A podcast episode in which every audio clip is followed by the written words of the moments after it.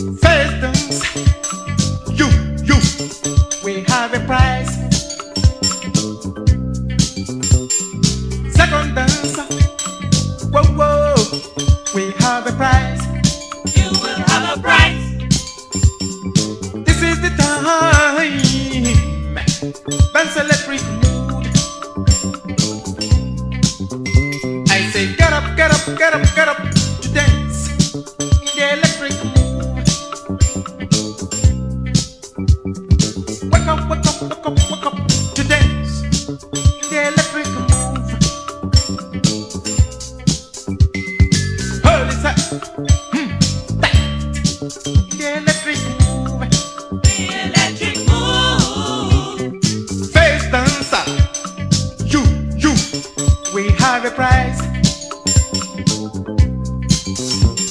Second dance, whoa, whoa, we have a prize.